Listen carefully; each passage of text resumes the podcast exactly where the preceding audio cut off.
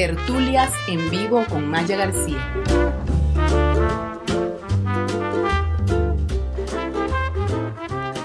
En este episodio de las tertulias en vivo estuvimos con Lala Contesi. Ella es de Valera, es venezolana, es una gran amiga, es hotelera, estudió en el Hotel Escuela de Mérida y además es sommelier.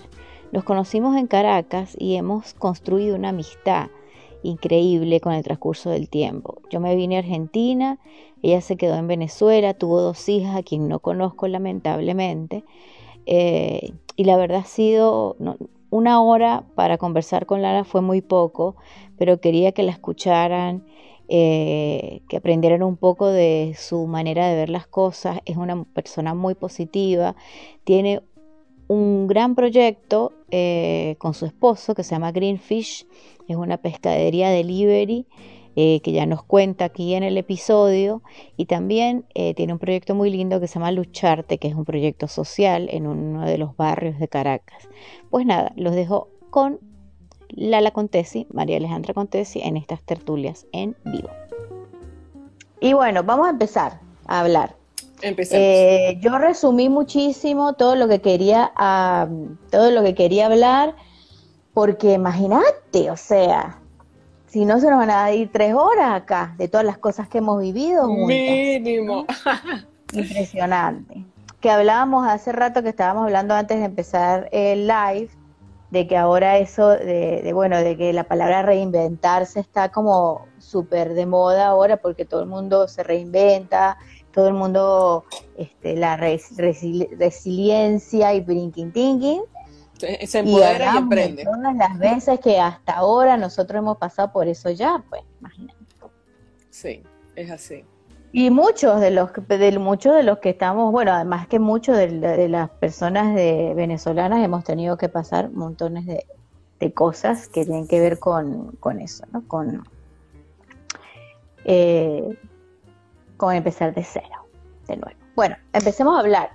Eh, Lala Contesi, em, es importante decir que es de Valera, Venezuela, porque eso es algo que marca cualquiera. Ser gocho marca cualquiera. Ser andino marca cualquiera. Es una cosa muy importante en la vida para la gente de, que nació cerca de la cordillera de los Andes, porque hay gente que, por ejemplo, la gente que me conoce de acá, eh, no entiende mucho como yo este, también soy andina, pues sí, porque venezolano es puro playa, pues. Claro, el Caribe. claro, por supuesto. Entonces, bueno, las dos somos de, de, ese, de esa zona del país, aunque somos estados diferentes, nos marca eh, eh, ser andina y em, Lala estudió hotelería en el Hotel Escuela de Mérida, que además es un, eh, eh, fue por mucho tiempo, yo ni siquiera sé si, si todavía existe, me imagino que sí. Sí existe. Pero sí existe, bueno. Eh, Lala fue por, ese lugar fue por mucho tiempo emblemático en la formación de los profesionales de la hotelería en el país. Lala estudió ahí, eh, y yo no, es muy loco porque estudió en Mérida, en mi ciudad, y no, no éramos amigas en esa época. Yo no sé, me imagino que nos hemos, habremos visto allá, pero no, no me acuerdo, realmente. Eh, nos conectamos fue en Caracas, cuando yo me fui a Caracas. Y después, eh, bueno, coincidimos en Caracas y Lala estudió en la Academia Venezolana de Sommelier y quería que nos contaras un poco, porque creo que nunca lo hablamos, cómo llegaste a la academia y cómo decidiste estudiar sommelier, que obviamente tiene que ver, me imagino, porque, bueno, estudiaste telería, ¿aló? era lógico, ¿no? También pasaste por Italia porque fuiste a Italia un tiempo en, en, hotelería, ¿no? Así que, bueno, cuéntanos esa parte de, de Bueno, fíjate, este, de pronto en Mérida sí coincidimos varias veces porque, o sea, usted estuvo trabajando en un lugar donde yo era asidua, y este, que era Mogambo. Y entonces, bueno, eso marcó mi vida. Pero, ¿cómo, yo llegué? Mogambo y estoy también. Mogambo, este, y, y, las veces que te ponías los rulitos así, que marcaste Claro, yo era otra gente, ahora soy una gente seria. Ahora no me pongo de ni, ni me pongo brillantina en la cara. Es así. Ahora es tendencia acá, todas las muchachas andan con los pintados de colores. Bueno, eso yo lo hice hace 25 años, imagínate, más. Bueno, porque ya eres una este, señora mayor, ya a los 83 uno no hace ese tipo de actividad. pero bueno, hoy, hoy me alisé el pelo, ya vuelvo al, tema, pero hoy me alisé el pelo y, y Gala, que es mi hija chiquita, me dice, mamá, qué bella, te ves tan ordenadita. y me hizo repensar en las condiciones que No, igual a mí me gusta, yo siempre te he dicho que a mí me gusta desordenada, me gusta, me gusta tu, tu versión de rulo. Mi rulo. No, pero hoy quise como ordenarme, mira, fíjate, hasta me puse una pinta y todo, floreada. Yo también, pero es que ahora con este tema de los vivos es la perfecta oportunidad para uno pintarse. Eso sí, yo estoy arreglada de la cintura para arriba, abajo una mamá, una sí. mamarracha, pero bueno. Nadie Como todo. Mira, bueno, todas estas, yo estudié en el Hotel Escuela, en el, eh, o sea, entré en el Hotel Escuela porque yo me fui a Mérida con, con dos cosas en la cabeza. Una, estudiar artes visuales y la otra era estudiar en el Hotel Escuela. Este, cuando mm. en ese momento uno iba a, a, poner, eh, o sea, a hacer los exámenes de admisión, este, había como un panel de profesores y estaba el de la cocina, estaba eh, la que enseñaba la parte de barismo, la de ama de llaves, no sé qué, y hacían ciertas preguntas eh, para ver si uno realmente tenía la vocación, porque en ese momento en el hotel escuela no entraba cualquier persona, sino de 300 que participaban, entraban 32 por trimestre, o sea, por semestre. Entonces, bueno, era como que tenías que pasar todas esas pruebas para finalmente entrar. Y, y en esa prueba en particular, este, le habían varias preguntas y me dijeron, ¿realmente tú quieres estudiar hotelería? Porque yo, no, es que a mí me encantan los hoteles, viajar y tal. Y me dice, bueno, pero tú estás clara que quien estudia hotelería no lleva esa vida. que, tú vas, que tú vas a estar justamente del, lado de, atrás, de sacrificio. donde hay un trabajo, exacto, donde hay un trabajón y donde tú tienes que hacer de tripas corazón y donde tú todo lo que tú este, te emocione o, te haga sensible, te lo tienes que tragar porque vas a estar delante del público y ese público no tiene por qué este, sentir tus problemas. Y yo dije, bueno, yo esto lo puedo hacer porque lo hago a diario, porque tengo este, este don innato de servir. O sea, a mí me encanta este, eh, consentir a las personas, escucharlas y bueno, me imaginé en, en ese momento también pensé en cuál es dentro de la hotelería un sitio donde yo pueda sentarme a escuchar a una persona, pues en una barra. Claro. O sea, porque de pronto... ¿Cómo? Cosa que amamos todos, sentarnos en una barra. Sentarnos en una barra, echar cuentos y dentro de todo ese mundo, este, pues también me vi como en, en, la parte elegante del asunto, que era la parte de los vinos, pero en ese momento en Venezuela, o por lo menos en Caracas, no había una academia que que se especializan en vino. Igualito yo hice mi, este, mi estudio dentro de, del Hotel Escuela, el cual agradezco porque, bueno, frases que me marcaron la vida como todo es susceptible a ser mejorado. O sea, nada es perfecto, pero todo es susceptible a ser mejorado. Entonces eso me ha impulsado en todos los sentidos de mi vida. Este, también eh, aprender haciendo es otra de las frases que se usaban en ese momento en, en el Hotel Escuela y que también ha marcado mi vida. O sea, he, hecho muchas cosas empíricamente, pero he aprendido haciendo y he obtenido resultados. Y por otro lado, el tema de los vínculos, o sea, cómo tú te vinculas con las personas y cómo esa relación que tú vas estableciendo este, te puede rendir unos frutos más allá de lo, de lo que está sucediendo en el momento. Entonces, este, yo hice todo mi proceso de admisión, finalmente quedé entre las 32 personas comencé a estudiar y paralelamente presenté en, en la ULA para estudiar artes visuales y había, esa era una carrera nueva, y había que ser 10 cupos y yo quedé de número 11.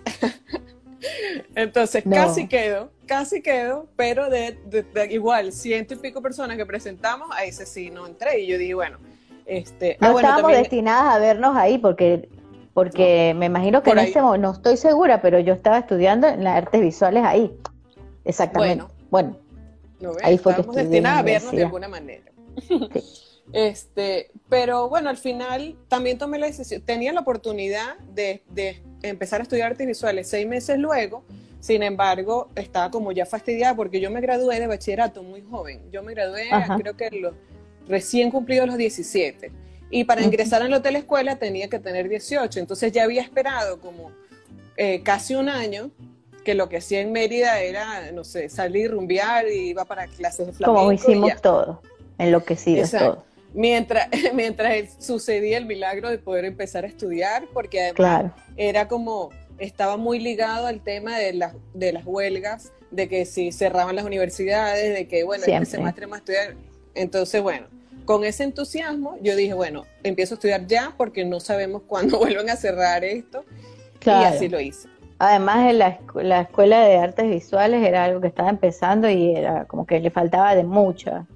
No, era, era el primer año, era el primer año. Y como era el primer año, tenían como que este, este grupo piloto de, de, personas y bueno, que número 11, entonces bueno. no hice eso. No se dio. No, pero esa parte sí la he estado como de alguna manera como desarrollando y ahora con todas estas aplicaciones, tecnologías no sé qué tal. Sí, que puedes aprender a hacer mil cosas. La, la voy este, saboreando. Porque la creatividad la tienes ahí.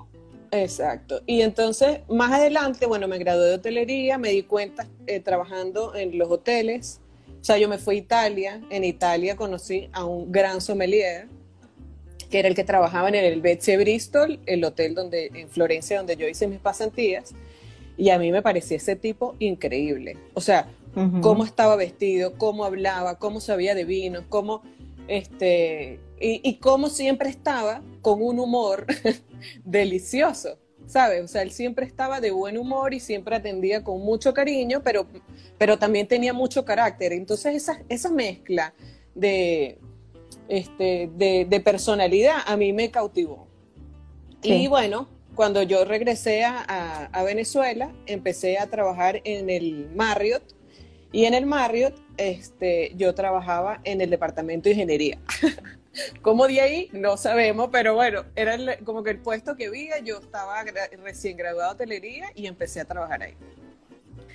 ahí aprendí mucha parte de estructura, de la importancia de tener como eh, una ficha técnica para cada habitación y eso yo lo he practicado, digamos, para cada área de mi vida. O sea, cada, cada cosa me, me, la planteo como que si hay algo que reparar. Entonces tengo que anotar todas las cosas para que eso suceda y tengo que aliarme con proveedores, no sé qué, para que eso también se dé. Y, pero llegó un momento que como estaba en ingeniería, estaba trabajando directamente con eh, personas como los plomeros, el carpintero, y bueno, en una sociedad súper machista como la nuestra, latinoamericana, que una niñita de 22 viniera a decirle al plomero cómo tenía que hacer su trabajo era un poco difícil. Al final me los gané a todos, pero yo no me sentía feliz. yo no me sentía feliz. Por supuesto. No es que era un infeliz, pero yo en ese momento dije, coño, de verdad que creo que no es mi área. Y siempre, este, y en ese momento conocí a Florencia Rondón, que es una chef pastelera maravillosa que ahorita está en Barcelona. También con estas mismas características de este sommelier italiano que te estoy comentando, y o sea, con súper estricta, con una eh, capacidad de liderazgo en, su área impresionante, y, y, bueno, con una gran mujer. Entonces yo admiraba mucho eso de ella y nos hicimos muy amigas. Y un día ella me dice, mira Lala, yo me voy del hotel este, al sitio donde yo voy, están buscando a alguien que, quiera trabajar en la parte de restaurantes y me fui al final a trabajar con Ana Belén y Paul en el, en el Country Club. Entonces ya estando ahí, ya estando en ese otro mundo que es la, parte del restaurante como tal, sí. eso fue en el... Además con una gente, bueno, Ana Belén que ah, siempre ha sido top. Súper estricta, súper perfeccionista. No, y eran también del hotel escuela, entonces teníamos como que esa misma estructura mental, ¿me entiendes? De que todo tiene que salir perfecto y que tus susceptibilidades no pueden interferir en tu trabajo. O sea, tú tienes que enfocarte en que la vaina salga y que tiene que salir bellísimo. Que, y que la gente, o sea, espiar a la gente así y ver que se está sonriendo detrás del, del paz. Entonces, bueno, este, estando ahí, conocí a Rosmary, que, por ahí gran amiga, que por ahí está otra gocha. La conocí, ponte tú, un jueves. Este, estamos en la mejor época rumbera de nuestra vida y Caracas era como que el lugar, ¿sabes? Con el sueldo que ganábamos nos los pasamos en conciertos, bueno. Y nos conocimos ese jueves, nos miramos y le dije, nos vamos mañana para la playa, porque era nuestro día libre, algo así. Ajá. Y este, y nada, en un solo día nos contamos toda nuestra vida y ha sido una de mis vidas hasta hoy. Demasiado. Entonces, bueno, Rosma es una tremenda conocedora de vino. Claro, porque no- ella- no Por ella fue que yo me enteré de, de la escuela de sommelier, porque ella ya estaba metida en el tema del vino antes de que yo llegara a Caracas. Claro, entonces bueno, ella, este, yo la admiro por muchas razones. Y yo, bueno, al final yo no continué trabajando ahí, me fui para otro lado, no sé qué, y en ese ir y venires, este, Rosma me dijo, mira, están abriendo la Academia Sommelier, yo me voy a inscribir. Y te inscribiste tú y se inscribió ella, y yo no lo pude Mm. hacer en ese momento por razones Claro. personales. Y dije, bueno, me lo prometí, y la segunda promoción, que es la mía, ahí sí, me Claro. inscribí, hice todo mi curso y y bueno, teniendo a, a Leo y a Dayana de maestros, más todos los que tuvimos la oportunidad de conocer con los eventos que se hacían, con los- Sí. las personalidades que venían en ese momento, este, y, el, y el cariño y la pasión que tenía eh, en, en mis, en mis años mozos. Entonces, bueno, ahí, eh, ya ahí cuando tú entras en el mundo del vino, no hay nadie que te No hay vuelta sacar. atrás, no hay vuelta atrás. O No, no. sea, eso es una existe. cosa que es- tú puedes terminar como yo, este, siendo mamá algunos años o dedicándote a otras cosas, pero es, es una cosa que... Pero siempre vuelve, siempre vuelve. Exactamente. Eh, enos aquí. Acá estamos, acá estamos. Eh, bueno, estuvimos ahí conversando, nosotros nos conocimos ya cuando tú estabas en el- eh, en la academia de sommelier. eh, y, y también nos pasó eso, como que hicimos clic muy rápido. Claro. Bueno, porque obviamente, gente bella, Somos- pues Sí, somos así. Exacto, Eh, no somos... de- Hicimos clic Este- muy rápido. eh, y, y bueno, como para resumirlo, porque tampoco podemos, ya son las 5 y 20 que vaya. Bueno. es difícil, es Usted difícil. tiene algo que hacer, yo ya, estas están como No, yo no. dormidas, así que aprovechemos. Entonces, eh, hicimos clic y, y bueno, y, y a mí me pasó en ese momento como que hubo también en mi vida como una eh, un cambio muy fuerte porque acababa, en- eh, terminé con una relación de nueve años de convivencia y bueno, y pasé un año, casi creo que un año, ahí en Caracas, eh, pues con mi ropita y mi computadora, como una gitana por ahí, ¿no? Para allí, para acá, para yo soy acá, ¿no? experta, espera, en eso, en eso yo Y sí tú soy eres experta en recoger gente, en recoger gente. en recoger gatitos. En situación de calle, yo la reconozco. Entonces, bueno, fui, bueno, también vivimos una experiencia muy linda porque tú me hiciste un espacio en tu anexo de, no sé, tres metros cuadrados, una cosa así, que era mínimo y vivíamos las dos ahí durmiendo todos los días en la misma camita, apretadas con dos gatos que también recogimos, ¿no? Obvio. No Por podíamos supuesto. dejar los gatos por fuera. No podíamos dejar los gatos por fuera, entonces vivíamos en un anexo mínimo, tú, yo y dos gatos. Es así. Y bueno, eh, para mí fue un año muy duro, pero también fue un año, wow, o sea, de mucho disfrute, eh, de muchos planes, de muchas ideas. Bueno, una cosa muy loca, pa- yo pasamos por muchas cosas, es- trabajamos juntas en una empresa unos meses, una importadora de vinos, hicimos unos eventos hermosos, eh, hicimos eventos que mezclamos el teatro con, con una de, con degustación de vino, teatro de humor, donde la gente iba, eh, la gente iba al- a la degustación y había, y había otras personas en la degustación filtradas que eran un tipo de teatro y la gente no lo sabía y se, así- y se generaban situaciones súper cómicas dentro de las degus y bueno, fue un disfrute Sí. muy divertido, fue muy divertido. Sí, yo creo que Eh, en, en su momento le dimos como un impulso a ver el, vino en, en, toda su complejidad. O sea, no solamente agarrar una copa, decir, bueno, esto huele, tiene estos aromas, esto huele, que me escuche Leo, esto tiene unos aromas. Está como el profesor de, de cocina del hotel escuela, o sea, era capaz de acuchillar a quien sea si escuchaba a alguien decir, échele tal cosa. Él decía, en la cocina no se echan cosas, se agregan ingredientes. lo, mismo con el vino, los que nos estén escuchando, el vino tiene aromas, no tiene olores. Pero bueno, este, al final en esos, en esos encuentros yo creo que nosotros no terminamos hablando tanto de los vinos, sino generando una, eh, un ambiente y una sensación tan acogedora que la gente ni se enteraba de que era feliz hasta que lo sentía. Ay, no, he estado pensando Ay, mucho en Violeta. Hola, Lidia.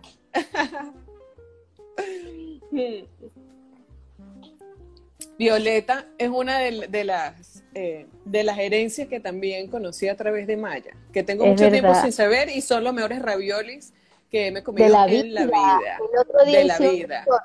De plátano maduro con morrones solamente porque me acordaba de sus, de sus raviolis rellenos de plata maduro con lo máximo. No, y ahora yo voy a tener que... Violeta, ¿dónde está? Que lo escriba, que lo escriba. España, está en España, creo yo. No, está muy lejos. bueno, está muy lejos. Bueno, otro de los eventos que, que, hacíamos también, otra de las cosas que hacíamos era mezclar mucho la música y en tu momento de mezclar el cine con, con el vino fue... Ese evento fue precioso. Demasiado. Yo, yo me inventé lo de las cotufas y lo de... lo claro. Pero usted... Fue, bueno, como para ponerlos en contexto, lo que es la, la, o sea, lo que, lo que se puede hacer con el tema del vino. Hicimos, bueno, yo hice un evento eh, que se llamaba, eh, no me acuerdo cómo se llamaba, Vino y Arte o algo así, ¿no? Era todo un día en, en una galería de arte y se me y cine y vino, fue genial, dice Len. Sí, eh, era todo un día de una galería de arte donde había gente, actores que, que, mm, leían diálogos eh, acerca del vino, eh, estaba, bueno, em, la mamá de Ricardo, mi suegra en ese momento, que es la dueña del Buscón, que es una librería emblemática en Caracas, eh, que también leyó unas cosas sobre el vino, tú leíste un poema también, eh, hicimos una proyección en las paredes de, arti de obras pictóricas relacionadas al vino. Bueno, no me acuerdo que, había productores, había esta, esta mujer que no me recuerdo cómo se llama, que tenía unas patillas que eran de morirse. ¿Cómo era que se llamaba? ¿Te acuerdas? Oh unas patillas. ¡Ay, es verdad! Las patillas. No, las sí, patillas. Sí. Y bueno, y al final evento, no sé. El evento terminaba con una especie de video, de cortometraje, que era una mezcolanza de escenas del vino, o sea, escenas del cine donde estaba relacionado el vino, que además lo editó un gran amigo, este, que no son de anda en la vida, eh, un gran editor además de cine, y fue bellísimo, fue bellísimo. Después de esa charla de cine y vino la repetí como tres veces en otros, en otros eventos grandes y ferias de vino. Y, esa, y ese material se perdió porque el pobre Ricky, que mi, eh, mi pareja de esa época, que fue con el que yo lo hice, eh, se le dañó el disco duro y sí, ese material. Y perdió eso. Bueno, pero ahorita yo creo que pudiera ser hasta incluso más fácil recuperarlo, ¿no? Bueno, porque ahora o sea, como que, sí, bueno, en algún momento lo haré. sí. a mí me encanta destapar proyectos, volverlos a tapar, volverlos a destapar, y alguno se da. Bueno, sí, eso tiene, tiene, que ver un poco con el tema bueno, para ese, para ese momento también, fíjate, una de las cosas, yo quiero, antes de que culmine este, este live. Para mí una de las cosas más importantes que aprendí estando, eh, o sea, estando contigo, trabajar contigo y todo todos esos momentos vividos eh, hace años, es el tema de las relaciones. Sí. Del, o sea, de, cómo cultivar una relación, mantenerla en el tiempo y cuidarla y protegerla de daños y perjuicios. Sí. Entonces, este, y me he dado cuenta, sobre todo en este momento donde quizás yo no he estado dentro del mundo del vino en, en mi país, este, y en ninguno, la verdad. O sea, no he estado como vendiendo vino, sino he sido consumidora estos últimos años. Pero no he dejado de tener ese vínculo con mis grandes amigos, con los proveedores, y eso me ha permitido a mí tener como la certeza de que ahorita que voy que a puedes comenzar volver. de nuevo, exacto, que ahorita que voy a comenzar de nuevo, este, bueno, igual he mantenido mis puertas abiertas y me he seguido vinculando con personas que me ofrecen esa oportunidad. Entonces, quizás en, en el comienzo eh, de todo este mundo, pues uno se vincula con cualquier verga, con cualquier pobre gente, diríamos en ese Sí. momento. ¿Ah? Diríamos en eso. Pero, exacto, pero con los infelices. Pero una vez que tú vas este, conociendo el mundo del vino, eh, entendiendo que no solamente eh, lo que tú ponías en, en- en estos posts últimos, eh, que no es solamente la copa y la vaina del restaurante, sino la tierra, el trabajo de las personas, todo Sí. lo que involucra, te das cuenta que así es la vida misma. O sea que efectivamente el vino, más allá de ser un placer, es un una alimento, metáfora. es una metáfora de la vida. Entonces, este, es lo mismo. O sea, uno puede ser un gran vino, pero está mal guardado. Claro. Este, lo- en un anaquel con cualquier cosa alrededor, pues ese vino no va a florecer tanto como pudiera hacerlo en nuestra vida. Entonces, de ahí Sí. también este, la importancia de cuidarnos, que eso sí lo he estado aprendiendo yo estos últimos años, de, de cuidarme en todo sentido, para que en este momento podamos disfrutar lo, lo bello, pues, a pesar Sí. de las circunstancias, porque quien me escucha me dirá, bueno, pero esta en qué planeta vive, no está en cuarentena, Bueno, eh, no está en Venezuela sin gasolina. Claro. Bueno, pero tú siempre has sido una persona este, con, con una actitud positiva súper eh, contagiosa, porque además has sido una gran consejera para mucha gente. Eh, tú- yo, yo siento que la gente que de repente habla contigo y de repente viene con una crisis emocional, lo que sea, eh, tú tienes una capacidad de traer calma a esa gente con pocas palabras. ¿no? Es así. Así dicen. Así dice. Sí. Bueno, y eh, quería un poco como avanzar sobre, sobre esto. Eh, yo me vine para acá, para Buenos Aires, y después volví, hicimos un evento muy hermoso también, que se llamaba eh, la Semana del Vino Argentino en Caracas, que fue una Mayo semana que hicimos también, un montón de degustaciones, mm, mezclamos el vino Estaría- con estamos de música. aniversario estos días, te lo digo. ¿Ah, sí? Ah, claro, ¿sí? Ajá. No, no, porque ¿Sí? fue en el 2011, eso me parece. Claro, pero fue en mayo, mamita. Ah, en mayo. Ah, claro, en, en es- mayo. en esta, Ah, estamos en, en la semana del mayo argentino de esa. Claro, en mayo argentino. Y bueno, y yo sal- viajé con Gabriela Celeste, que es enóloga argentina, a Caracas, viajé con Natalia, que es sommelier, viajé con José Bamonde, que es periodista a Caracas, hicimos una semana de vino en el hotel donde tú trabajabas en ese momento, que era Delta, que era un hotel boutique súper lindo, y vivimos como si fuéramos este, la comunidad del Chavo. Todos ahí salíamos de las habitaciones casi que Gozamos. pilladas. Y nos pasaron todas la- las calamidades, pero acompañados con vino nos reíamos. Claro, exactamente. Pero bueno, también ese evento fue muy lindo y después tú viniste acá, fuimos a Mendoza juntas, eh, nos fuimos a la- lo- lo- el bello de Juan Pi Michelini, me, pre- me pre- nos prestó eh, la casita de que tienen ahí en la bodega Sorsal y nos quedamos ahí una semana. Creo que nunca en mi vida he visto tantas estrellas en la noche como en ese lugar, eh, en Gualtallarí. Eh, y bueno, y recorrimos Mendoza, un poco perdidas, pues tú estabas manejando y yo un desastre este, manejando el tema del, del, del- del GPS, ayudándote y nos perdimos varias veces, pero al final lo logramos. Logramos Lo llegar al. Somos unas logradoras, como dicen mis Claro, eso sí. Eh, eh, y bueno, eso fue, este, bueno, ese, ese, ese vi- ese viaje también fue muy lindo. Y bueno, y después tú volviste y, y tu vida cambió. Mi Porque vida cambió. tu vida cambió porque fuiste mamá. Mi vida cambió absolutamente, como en un clic. Bueno, y yo quiero que me cuentes un poco de eso, porque eh, tu vida cambió tú, y, quiero que, que, hables un poco de esa experiencia de, de, venir de todo este mundo y de repente enfrentarte a ser mamá, eh, bueno, en un país que, en el que estaban pasando muchas cosas muy complicadas y siguen pasando. Eh, además vivías en un apartamento frente a la Plaza Altamira en el medio de toda la locura de las protestas en un momento, con dos niñitas ahí.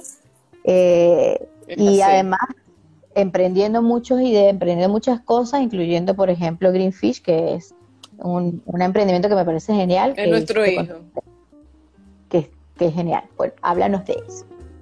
Ah, bueno. Este, bueno, hiciste un buen resumen de nuestros años.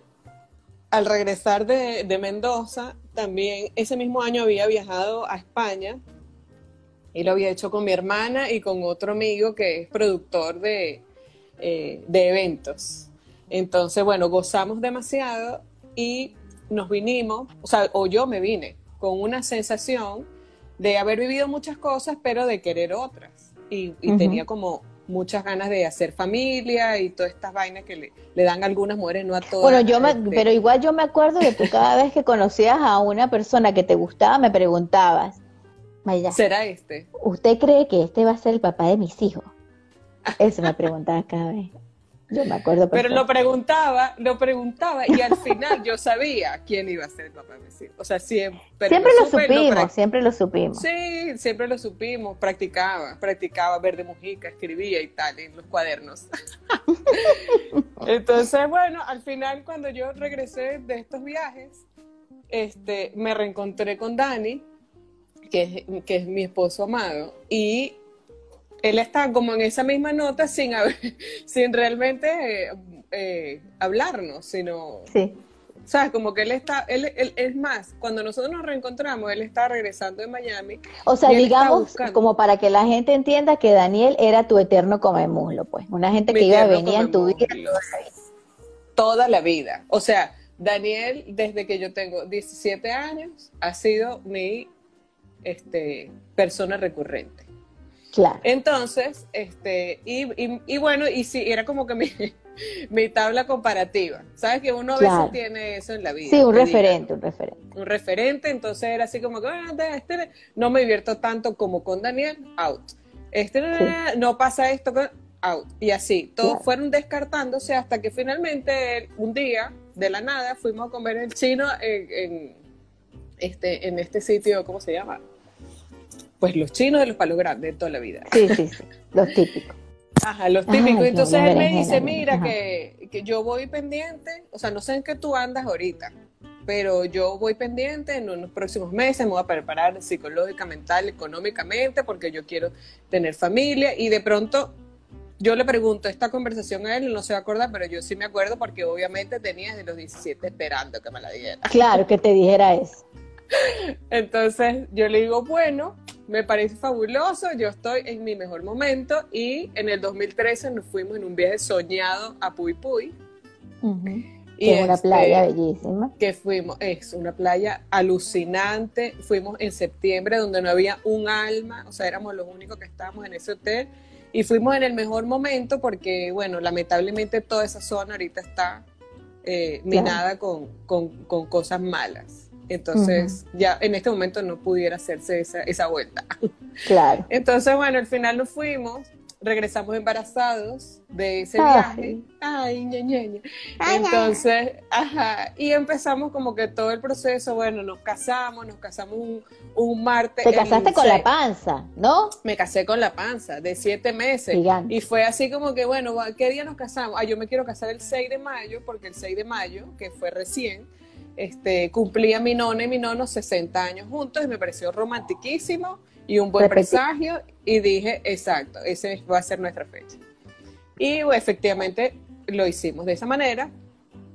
Empezaron los problemas, eh, bueno, empezaron, no, continuaron los problemas en Venezuela. Como tú dices, viví justamente frente a la Plaza Altamira y el proceso de vivir ahí, de estar embarazada ahí, de, de tener bombas lacrimógenas y toda la historia ahí a, mi ventana, pues bueno, yo fui ocupándome. En vez de preocuparme, me fui ocupando. Lo primero que hicimos fue poner, poner ventanas este, aislantes.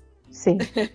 este, mm, cuando empezaba toda esta situación, yo sencillamente cerraba la persiana y me ponía a dibujar, a conversar con él, a hacer otra serie de actividades y así, así ha sido. O sea, no he, no he estado ciega a lo que sucede porque prácticamente lo he tenido al frente de mi vida, pero sí he estado ocupándome de cuidarme porque es la única manera de mantener el entusiasmo y la esperanza para continuar. Y la salud mental. Y la salud mental y, bueno, y unas hijas maravillosas y saludables.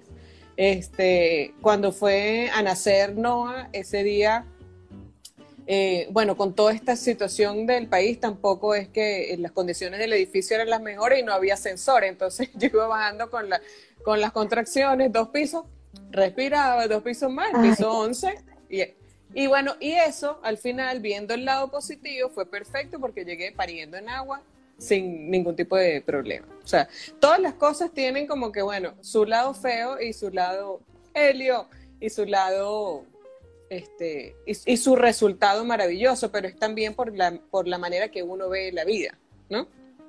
Totalmente. Este, y bueno, después vino este, este loop de, la maternidad, volví a quedar embarazada y etcétera. Pero tú me preguntabas acerca de Greenfish. Y resulta que Dani, en el momento que nos encontramos, eh, él estaba trabajando como, eh, como cocinero en un restaurante aquí en Caracas. Y mm, el día que, que Noah nació, que fue el 10 de junio, él me dijo, yo trabajo hasta hoy.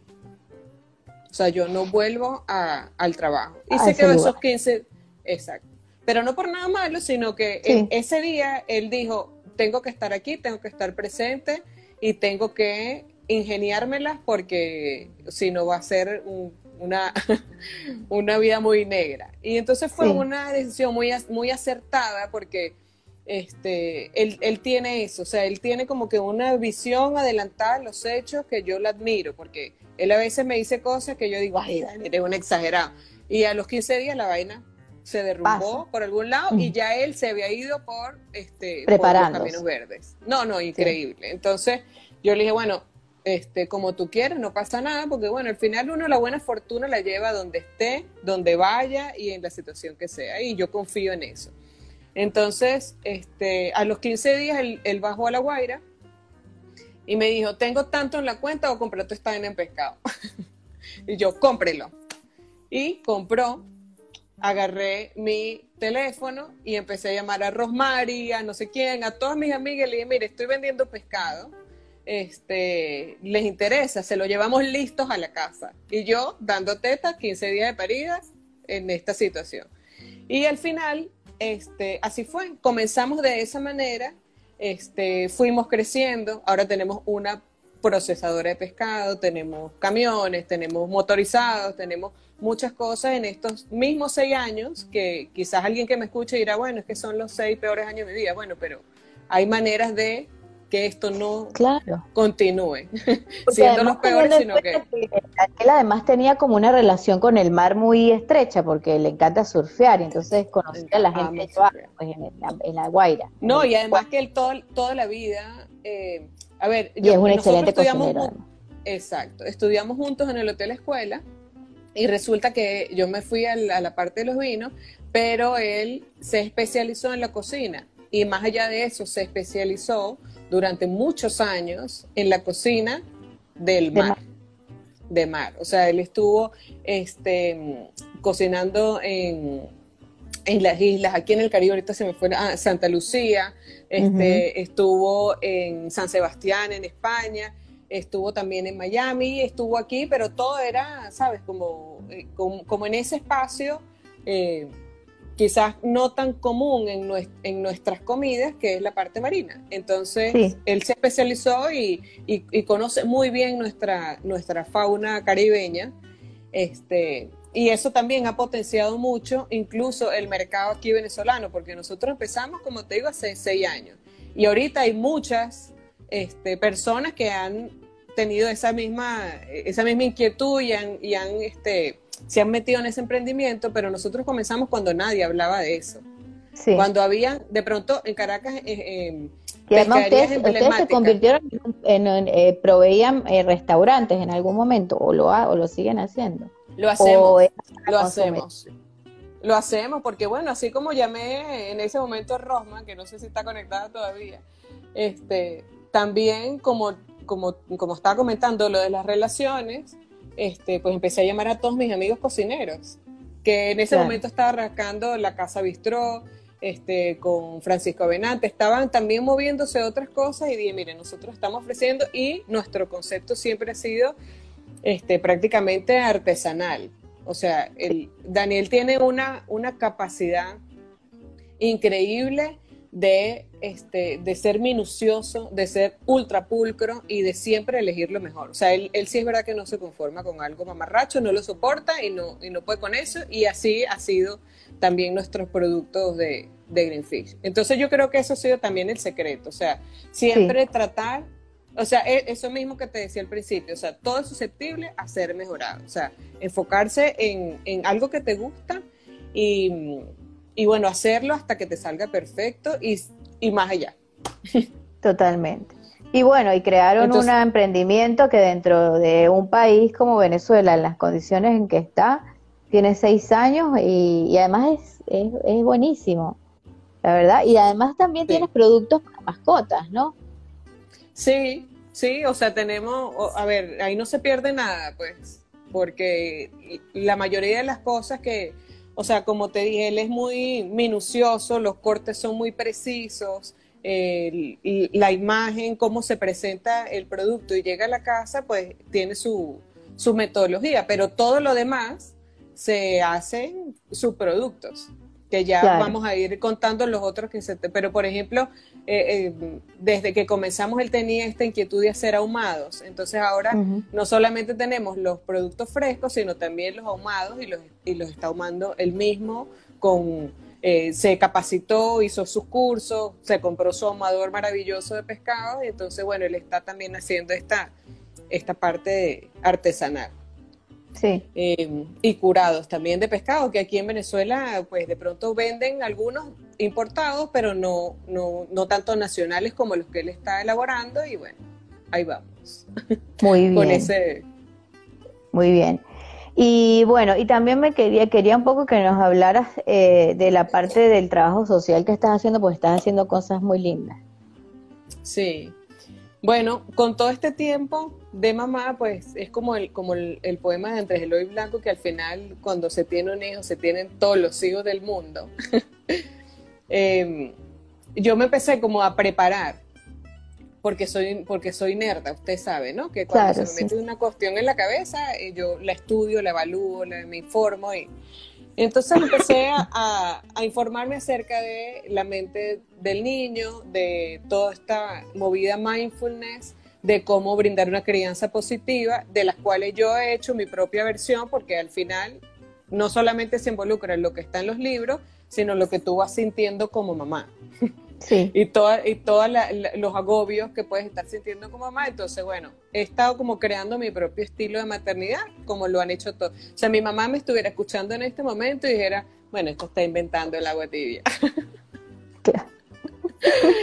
Entonces, pero cada una pasa por ese momento de descubrir el agua tibia que está viviendo yo. Entonces, eh, una de las personas, de las personajes que me ha digamos, capacitado, inspirado y motivado a, que, a, mejorar mi estilo de maternidad ha sido eh, mi, tía que se llama Reina Mateus, que ella es psicóloga, especialista en mindfulness aplicado a los niños de la, de la temprana infancia, o sea, desde los cero hasta los tres años. Entonces resulta que ella está haciendo un trabajo maravilloso en una comunidad que se llama La Lucha, que es un barrio que queda aquí en Caracas, que es un barrio con muchísimo potencial de transformación, con gente buena que está haciendo un trabajo in situ espectacular. Y un día me dice, mira Lala, este, yo estoy haciendo este proyecto y necesito a alguien que le lea cuentos a, mis muchachitos de la lucha. Entonces yo digo, bueno, yo misma soy. Y ese día, no sé si Anto esté conectada por aquí, este, Antonieta es una, una amiga heredada que es una fotógrafa espectacular, maracucha, que que bueno, le tengo un cariño y un aprecio desarrollado. Entonces, este, es mi último gatico, puso en estos días en, el, último, en, el, chat. Ah, sí. Entonces, entonces eh, le digo, Anto, vente, porque yo quiero, ¿sabes? Ir con, con alguien que tome fotografías de, de, esto que yo voy a hacer, porque me parece importante y me parece el comienzo de algo maravilloso, porque son niños. Claro, o sea, son niños de, de muy bajos recursos, pertenecientes a un comedor de, de Alimenta la Solidaridad, que es una gente que está haciendo un trabajo, pero bueno, maravilloso. Sí, bellísimo.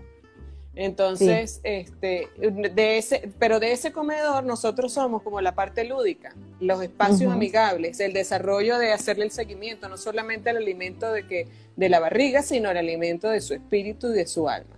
Entonces yo dije, bueno, es la lucha, me gusta el arte, tengo el tiempo, vamos con una fotógrafa, vamos a llamar esto lucharte. Y que al final significa eso, o sea, este, que esos niños sepan que nosotros estamos haciendo todo lo que está en nuestras manos para que ellos logren florecer. Entonces fuimos con mucho entusiasmo y hemos estado apoyándolos en muchísimos aspectos. Este, como, como sabrá, pues me he encariñado enormemente, no solamente con los niños, sino con la mamá, con los vecinos, con el abuelo, con el que me cuida el carro mientras estaciono, ¿sabes? Con todo el mundo. Y, bueno, ya nosotros llegamos a ese lugar y ese lugar para nosotros es sagrado. O sea, es mi momento de entregar lo mejor de mí, mis sonrisas, y es mi momento de hotelería. ¿Me entiendes? Donde mis problemas, no donde mis problemas no existen. No existen, porque están unas personas tan necesitadas de ver primero modelos de, de mujeres emprendedoras de mujeres creativas y de mujeres con una familia constituida, de que sí se puede, que yo, bueno, me lo he tomado muy en serio, ese, ese espacio en mi vida. Y bueno, los hemos llevado al teatro. Eh, mi intención es demostrarles que a través de las cosas sencillas se encuentran placeres, que eso también lo he aprendido en el mundo del vino, porque, o sea, a través de los aromas, o sea, el, el, aroma de, de lluvia está ahí, y cómo no disfrutarlo, ¿sabes? O sea, los colores de esos barrios son una cosa impresionante porque son muy colorinchi, o sea, muy latinoamericanos. Entonces, ¿cómo, ¿cómo, despertar en esos niños este, la conciencia del entorno para el disfrute propio? Entonces me he dedicado a eso, me he dedicado en, este, a, tengo dos meses de cuarentena y dos meses pensando cómo va a ser nuestro reencuentro porque además me he estado como preparando para que eso sea lo más nutritivo posible. Y mientras nos preparamos, bueno, por ejemplo, de Greenfish va pescado para esa gente, de este, otras personas han estado colaborando con alimentos. Eh, con esta situación de la cuarentena hay más de 15 adultos, o sea, eh, que están en, en prácticamente situación de calle por la circunstancia económica, pero no por su capacidad como persona, y lo estamos apoyando, estamos buscando la manera de que más personas se sumen y, y, enviar alimentos para que ellos cubran esa necesidad y puedan esa parte creativa desarrollarla, porque fíjate, una de las personas que está ahí es maestra y esos niños no están yendo a la escuela, entonces dijimos, bueno, esta maestra está ahí al lado. Que está, sí, que, está desocupada y está en situación hagamos, hagamos eh, nuestra parte solidaria, pero con el compromiso de que ella también puede aportar algo, porque una de las cosas más lindas en la vida es dar. O sea, eh, y, yo de alguna manera me he esforzado durante toda mi vida en estar en esa posición, porque mm, no es que no me ha gustado la posición de que me den, ¿Cómo? Obviamente, no, por supuesto. Porque es una maravilla. Porque bueno, de alguna manera uno a veces, o sea, eso, eso, recibir también es una cosa maravillosa. Pero estar en la posición de dar, este, algunos dirán que te da poder, pero más allá de poder es, es como que es, es tu máximo nivel de amor propio. Sí. ¿No crees tú? Totalmente.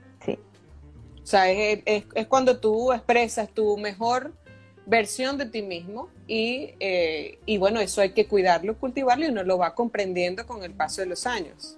Este, Mira, eh, quería que... Me voy a servir otra copa. Vuelta al mundo del vino.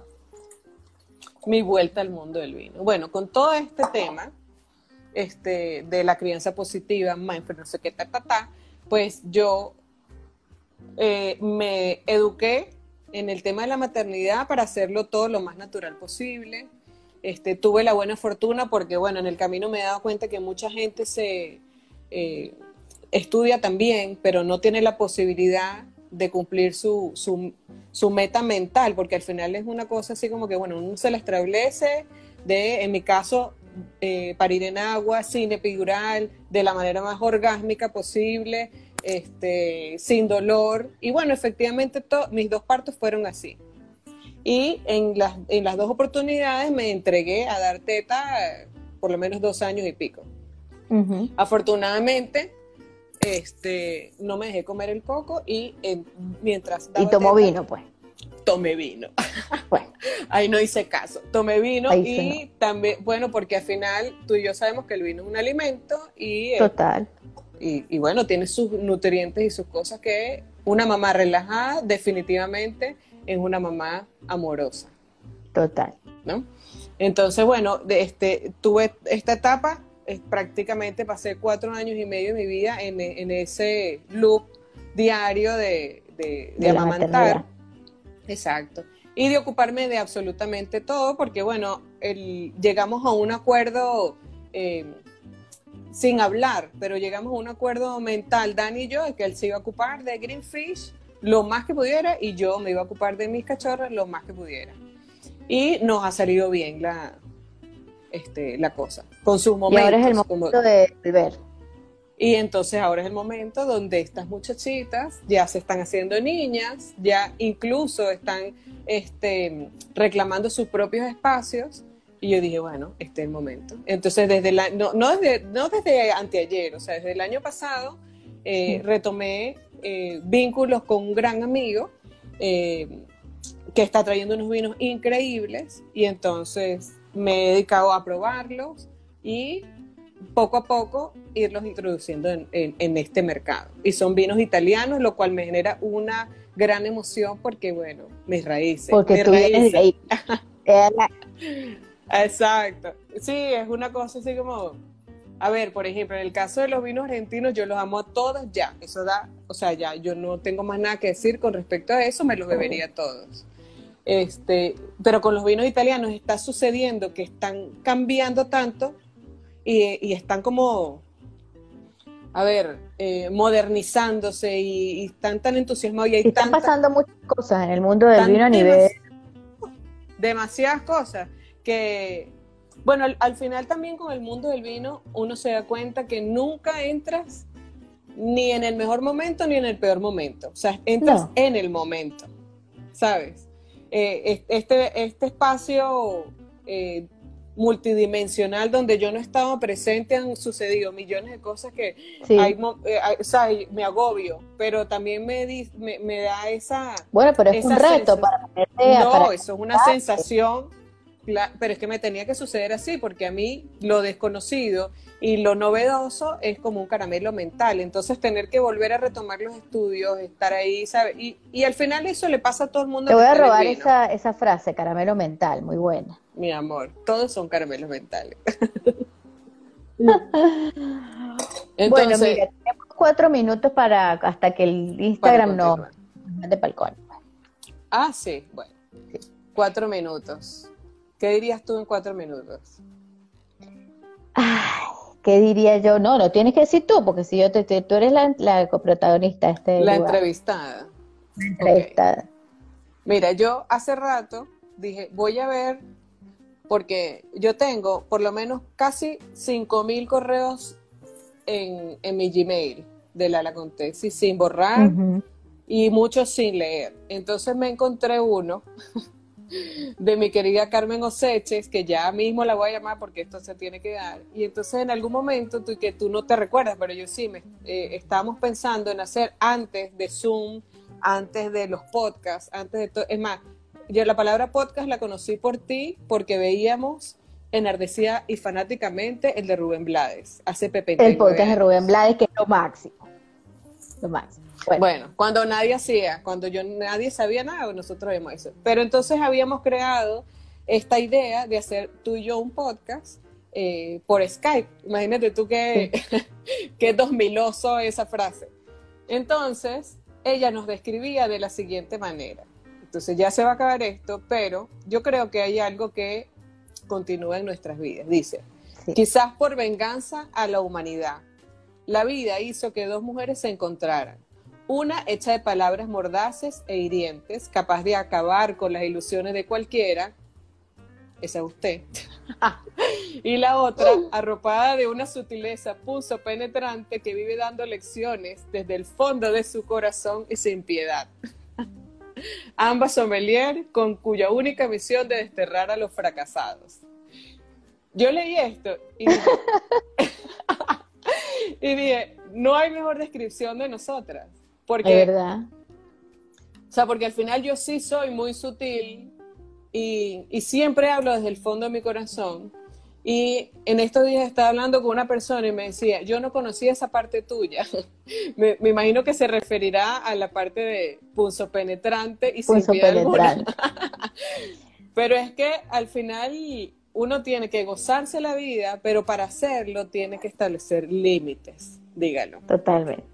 Mire, ya nos vamos a nos van a cortar. Bueno, nada, espero que la quiero mucho. Que nos veamos pronto, coño. Ay, amiga. Bueno, yo tenía aquí dos chocolates que creo que nos va a tocar hacer otro live mini me para hablar de ellos, que es de mis amados personas de Dacao, que son eh, familia, que son grandes amigos y que están haciendo esto que es una maravilla. Entonces, bueno, anote por ahí. Hablemos de chocolate un día, porque el mundo bueno, besos Violetica todos los que se Chao, todos los, están a la distancia. Gracias, gracias a todos.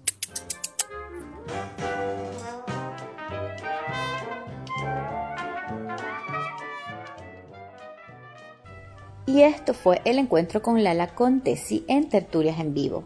Para seguir en las redes a Lala pueden seguirla en Instagram en la, arroba Lala Contesi con doble S Allí pueden, eh, ella comparte todo lo que está aprendiendo sobre los vinos italianos que está comenzando a comercializar en Venezuela. También la pueden seguir en su cuenta arroba madre emoción, donde ella comparte cosas muy lindas sobre su experiencia con eh, la maternidad. Y también la pueden seguir en arroba greenfish que es su emprendimiento con su esposo en donde venden pescado fresco envasado al vacío en toda la ciudad de Caracas. Así que bueno, muchas gracias por escuchar este podcast de Sin que me quede nada por dentro. Gracias a Miguel Rodríguez por la edición de audio. Buenas noches.